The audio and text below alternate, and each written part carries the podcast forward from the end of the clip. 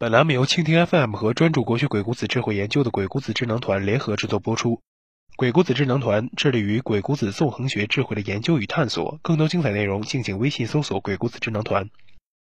相信大家在平时与人相处的时候，肯定会遇到这么一些情况：气氛太紧张，说话怕冷场，聊天不知道说什么，担心接不上别人话茬儿。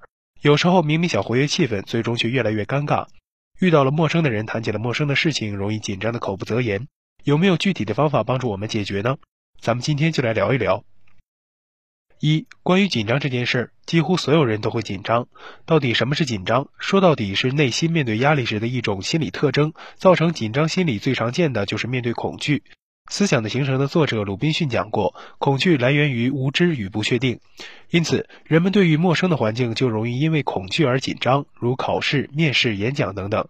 很多年轻人认为紧张是一种没出息的表现，其实不是，基本上每个人都会紧张。比如阿信虽然讲了好多年的课，但有时候在讲课时还是会紧张、头晕、胸闷、发慌、焦虑等等。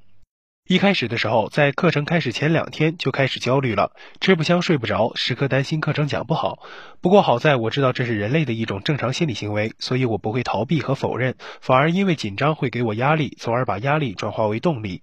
我还知道紧张不仅是小人物的专利。二。姜文其实就是一个容易紧张的体质。崔永元记述过这样一件事情：在《让子弹飞》的首映典礼上，崔永元作为主持人要对姜文进行采访。可是姜文不是个自来熟的人，所以当得知自己要接受一个多小时的采访时，当时就紧张了。他说：“那么长时间，真怕没什么可说的。确实，说话怕尴尬，更怕大眼瞪小眼的尴尬。怎么办呢？”两个人事先先喝了点酒，缓解了一下紧张的情绪。说实话，这事儿阿信干过，类似的还有深呼吸、大喘气儿等方法，结果怎么样呢？三，以我的经验来看，有点效果，但是作用并不大，所以很多时候还是会出现手脚冰凉的情况。如果不能排解这种情绪的话，那么真可能坏菜。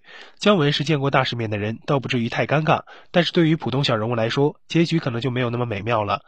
要是阿信没说错话的话，正常人接下来的表现是。大脑一片空白，呼吸开始困难，脸色开始发红发白，说话开始结巴，那确实是丢死人了。那么具体应该怎么办呢？阿信的主业是读鬼谷子的，所以先借鬼谷子的纵横智慧一用。鬼谷子说：“不可以往者，无所开之也；不可以来者，无所受之也。”鬼谷子的意思是说，要是不去了解别人，就不能说服别人；要是不听别人的声音，就不能知道别人的想法。好的，谢谢鬼谷子的教诲。或许你会说。哎，这段植入也太生硬了吧？怎么会呢？这就是解决方案。四，我们且看崔永元调节气氛的手段。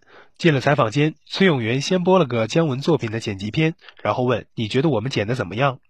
姜文一看都是自己的作品，一股熟悉的感觉扑面而来，于是露出了硬汉的本质，说：“你就是说破天去也没我剪得好，更没我拍得好。”接下来，崔永元把话题切换到了国产电影的拍摄技术上，这些都是姜文擅长的领域，所以话匣子一下打开了。两个人聊着聊着就忘了时间，待回过神来，一个小时早就过了。您看出崔永元用了什么手段吗？其实就是把话题引入到别人熟悉的领域上，因为熟悉，所以自然就不紧张了。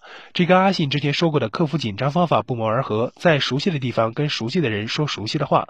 姜文作为著名导演，自然对电影的话题如数家珍，所以话题和氛围的问题就迎刃而解。这就好比你听说单位来了一个新领导，而且听说新领导很严厉，所以一直战战兢兢，很紧张。结果新领导来的当天，你发现这不就是我最好的哥们儿吗？看见了熟悉的人，你还会紧张吗？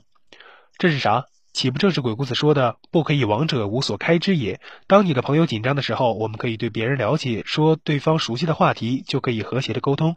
反之也是一样，如果自己紧张，就可以把话题切换到自己熟悉的领域，自然也就不会太紧张了，自然也就不会担心没话可说了。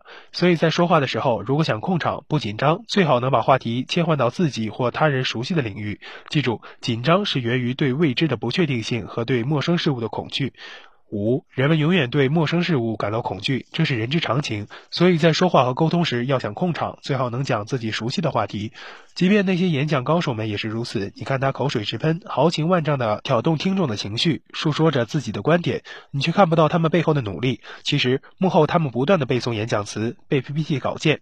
其实你紧张，他比你更紧张。你以为这是天赋，其实是努力。因为他们明白，熟悉了自然就不紧张了。本文由鬼谷子智能团阿信原创，更多精彩国学鬼谷子纵横智慧内容，敬请微信搜索“鬼谷子智能团”，我们一起纵横捭阖，鬼谷论道。